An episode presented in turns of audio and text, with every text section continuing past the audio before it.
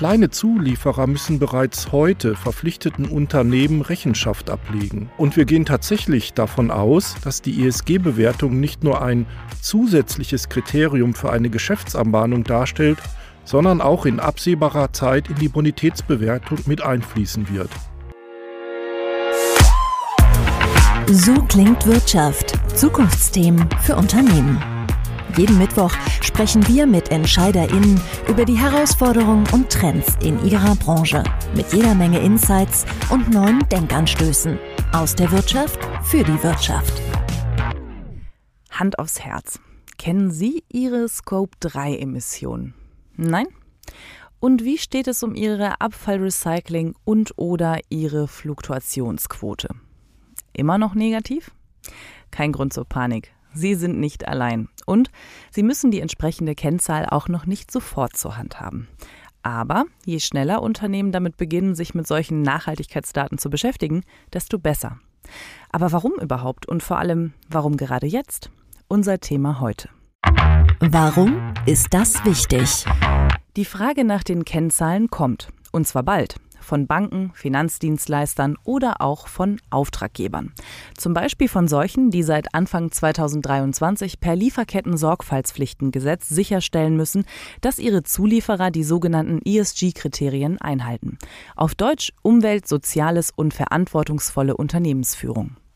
Heißt, Daten wie Energieverbrauch, CO2-Emissionen, die Mitarbeiterinnenfluktuation oder der Anteil weiblicher Führungskräfte werden in Zukunft immer mehr darüber entscheiden, ob Geschäfte zustande kommen oder nicht.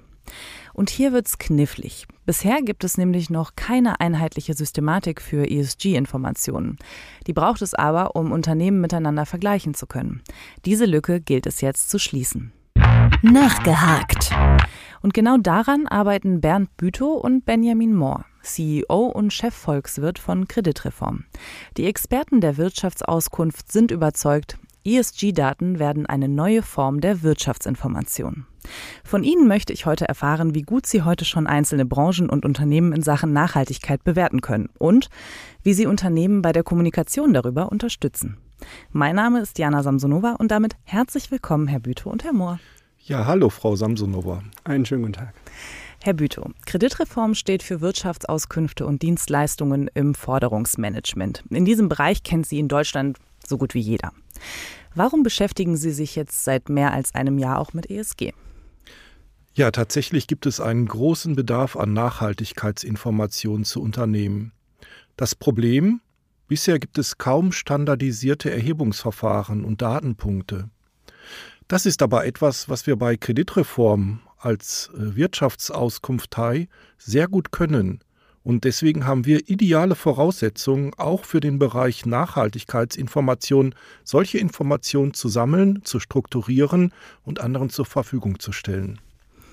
Sie haben schon vor gut einem Jahr gesagt, dass Nachhaltigkeitsinformationen ein neuer Bereich der Wirtschaftsinformation werden. Wie weit sind wir denn? Also entscheidet die ESG-Bewertung schon mit darüber, ob ein Geschäft zustande kommt oder nicht? Das wird tatsächlich zunehmen. Auch das Lieferketten-Sorgfaltspflichtengesetz verändert die Spielregeln. Kleine Zulieferer müssen bereits heute verpflichteten Unternehmen Rechenschaft ablegen.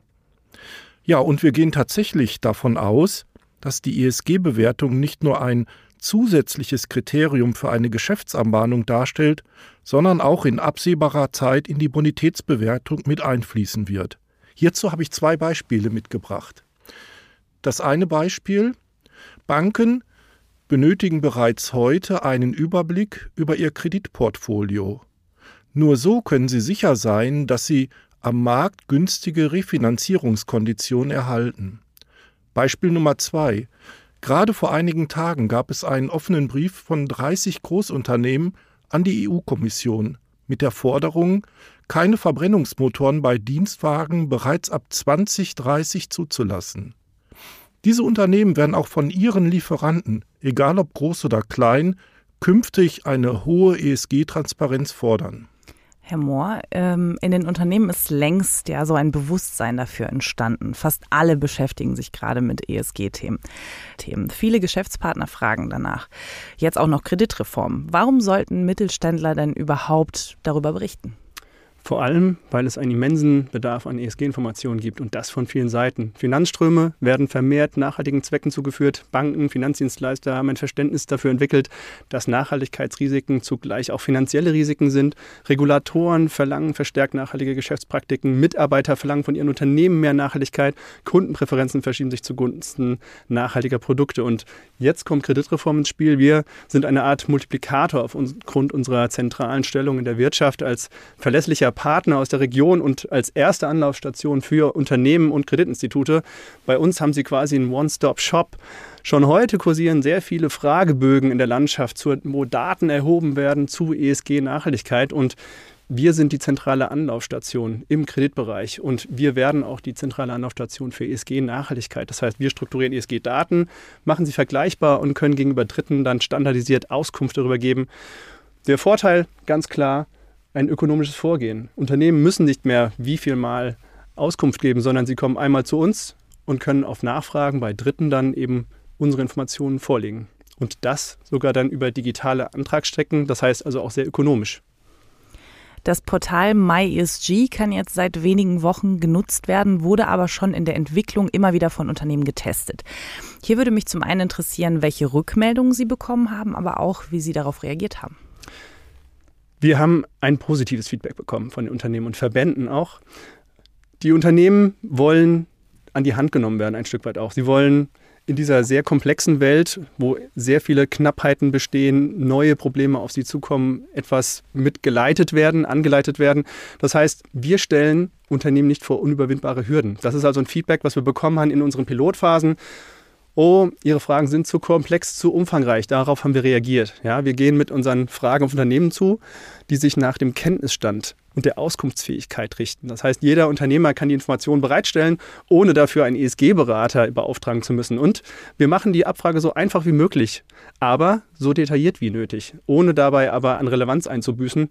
Um das Ganze vielleicht noch ein wenig greifbarer zu machen, Beispiel, der ähm, European Sustainability Reporting Standard der zuständigen europäischen Behörde, der jetzt äh, im November verabschiedet wurde und von der Kommission jetzt nochmal angenommen wird in diesem Jahr. Hier werden über 1000 Datenpunkte erfragt. Wir gehen da sehr viel ökonomischer ran, ohne Unternehmen zu überfordern. Wir wollen 15 Fragen stellen und bekommen 27 Datenpunkte in der Basisversion. Hier haben wir das Feedback bekommen, dass das auf jeden Fall etwas ist, womit man arbeiten kann. Herr Bütow, Sie haben vorhin auch schon das Lieferketten-Sorgfaltspflichtengesetz angesprochen. Da ist die Situation ja genau die gleiche. Es werden Informationen verlangt, aber ein standardisiertes Format ist bisher Fehlanzeige. Das stimmt. Aber wissen Sie, in der Finanzkommunikation zwischen Unternehmen oder auch zwischen Unternehmen und Finanzierern hat sich Kreditreform längst als Hub für Informationen und Aussagen zur Bonität etabliert. Mit unseren Auskünften haben wir quasi einen Marktstandard gesetzt. Aufgrund unserer dezentralen Struktur und unserer guten Kenntnisse der Bedarfe, gerade kleiner oder mittlerer Unternehmen, werden wir dieselbe Rolle auch für die nicht finanzielle Kommunikation übernehmen können. Herr Mohr, Nehmen wir mal einen mittelständischen Handwerksbetrieb zum Beispiel oder eine kleine Spedition. Wie treffsicher ist denn die Aussage, die Sie über deren Nachhaltigkeit machen können? Bei all unseren Fragen, über die wir Informationen von Betrieben erhalten, orientieren wir uns an den eben angesprochenen europäischen Standards. Das heißt, alle erhobenen Datenpunkte sind höchst relevant, aber was die wenigsten wissen, die relevanten Informationen sind in der Regel vorhanden. Das heißt, Unternehmen haben bereits Informationen und Daten zur ESG-Nachhaltigkeit, ohne dass sie bislang konkret diesem Thema ESG zugeordnet worden sind. Ein Beispiel, der Energieverbrauch, der steht im Rahmen anfallender Kosten im Fokus. Das heißt, hier werden wir normalerweise, wenn wir fragen, Antworten in Euro beziffert bekommen. Der Verbrauch ist aber auch in Megawattstunden vorhanden. Das heißt, Unternehmen können hier diese Information bereitstellen und damit schon einen sehr relevanten Datenpunkt. Und unter diesen Rahmenbedingungen können wir zum Beispiel im Kontext unseres Ecozerts eine verlässliche Aussage darüber treffen, dass ein Betrieb nachhaltig handelt. Der Nutzen eines Ecozerts, das haben wir jetzt schon von einigen Unternehmen, die mit uns durch diesen Qualifizierungsprozess gegangen sind, erfahren, geht auch über diese schiere Aussage des nachhaltigen Handels hinaus. Das heißt, Unternehmen, die ein solches Ecozert nutzen, wollen auch ein solches Zertifikat haben und diesen Prozess durchlaufen, um ein besseres Verständnis für die ESG-Nachhaltigkeit im Unternehmen zu äh, entwickeln. Zertifikat ist hier ein gutes Stichwort. Herr Bütow, ähnliche Zertifikate bieten ja auch andere Agenturen, die sich auf die Nachhaltigkeitsbewertung von Unternehmen spezialisiert haben. Was macht Kreditreform denn anders? Vielleicht sogar besser? Drei Punkte, die ich auch im Nachgang etwas erläutern möchte. Punkt eins: Wir sind davon überzeugt, dass wir ein sehr hohes Trust-Level als Kreditreform bieten. Dann fokussieren sich native ESG-Agenturen primär auf Konzerne, auf sehr große Betriebe, die eben auch von der Gesetzgebung entsprechend zunächst einmal adressiert sind. Wir haben ganz klar kleinere und mittlere Unternehmen im Fokus und versuchen einen breiten Ansatz zu fahren, wie wir gerade gehört haben, eher weniger Datenpunkte, aber dafür möglichst viele Informationen von Unternehmen in der Breite. Ja, und jetzt nochmal so ein bisschen tiefer gelegt. Wir haben bereits ein Zertifikat, das heißt Crefozert im Markt. Darin bescheinigen wir den Unternehmen eine ausgezeichnete Bonität. Das hohe Trust-Level, das ich gerade erwähnte, hat für eine hohe Akzeptanz für dieses Crefozert gesorgt. Dieselbe Akzeptanz wird auch Ecozert erfahren. Und ausschlaggebend sind dafür unsere adressatengerechten Ansätze im Bereich des KMU-Umfeldes und unsere Nähe zu den Unternehmen vor Ort. Herr Mohr, ich weiß, es ist schwer bei dem Thema, aber ganz kurz zusammengefasst, welche To-Dos gibt es denn jetzt für die Unternehmen? Zuvorderst, Sie haben zwar gesagt, es ist allgegenwärtig, aber wir haben eben festgestellt, im direkten Kontakt zu den Betrieben, gerade den kleineren und mittelständischen, dass das Bewusstsein für das ESG-Nachhaltigkeitsthema noch nicht allgegenwärtig ist. Das heißt, hier sollten die Unternehmen ansetzen, ein Bewusstsein für ESG-Nachhaltigkeit zu schaffen. Das heißt, sich bewusst mit diesem Thema auseinanderzusetzen. Das kann auch schon ein Ausfüllen des Basisfragebogens äh, seitens Kreditreforms sein, um den Zugang zu verschiedenen Dimensionen der ESG-Nachhaltigkeit zu bekommen. Konkretes To-Do zum Beispiel alle Bemühungen unternehmen, um Aspekte der ESG-Nachhaltigkeit im Betrieb zu erfassen, zu erheben und Strukturen für die Datenerfassung zu schaffen. Und jetzt der Gedanke zum Mitnehmen. Letzte Frage, Herr Bütow. Welchen Gedanken möchten Sie denn unserem Publikum abschließend mit auf den Weg geben? Ja, wissen Sie, wir stehen ja noch relativ am Anfang des Jahres 2023. Was macht man immer zum Jahresanfang? Man versucht gute Vorsätze zu haben. Jedes Unternehmen macht ebenfalls eine Zielplanung für das darauf folgende Jahr. Und gut, wenn bereits in 2023 das Thema ESG oder ESG kommunikations- und auch umsetzungsseitig mit auf der Agenda steht. Und falls nicht, unbedingt draufsetzen. Super. Vielen Dank Ihnen beiden, dass Sie heute bei mir waren und bis zum nächsten Mal bei So klingt Wirtschaft. So klingt Wirtschaft. Haben Sie Fragen, Kritik oder Anmerkungen? Dann schreiben Sie uns gerne an podcast@handelsblattmediagroup.com. Gefällt Ihnen, was Sie hören? Dann bewerten Sie uns gerne auf Spotify oder Apple Podcasts.